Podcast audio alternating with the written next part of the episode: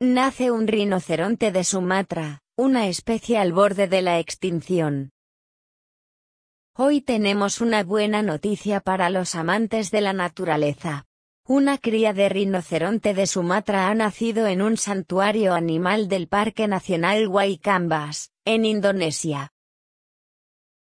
El rinoceronte de Sumatra es una especie en peligro crítico de extinción.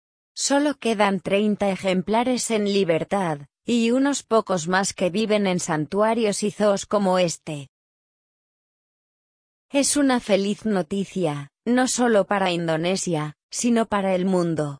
Mi más sincero agradecimiento a quienes han cooperado para lograrlo, declaró Siti Nurbaya, ministra de Medio Ambiente. Estas son algunas de las características del rinoceronte de Sumatra. Existe desde hace dos millones de años. Es la especie de rinoceronte más pequeña de nuestro planeta. Solo mide 1,4 metros de altura, y pesa entre 600 y 800 kilos. Es el único rinoceronte que luce una fina capa de pelo, que le ayuda a mantenerse caliente.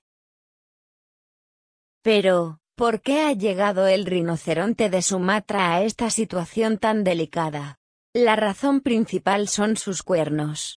Algunas personas, amantes de la medicina tradicional, creen que tienen propiedades curativas. Los usan para problemas digestivos, fiebres y otros males. Además, la urbanización ha dañado los ecosistemas donde vive este rinoceronte. Por estas razones, su población se ha reducido en un 80% en los últimos 30 años. Evitar la extinción de esta especie es complicado, pero el nacimiento de esta y otras crías en distintos santuarios animales alimenta la esperanza.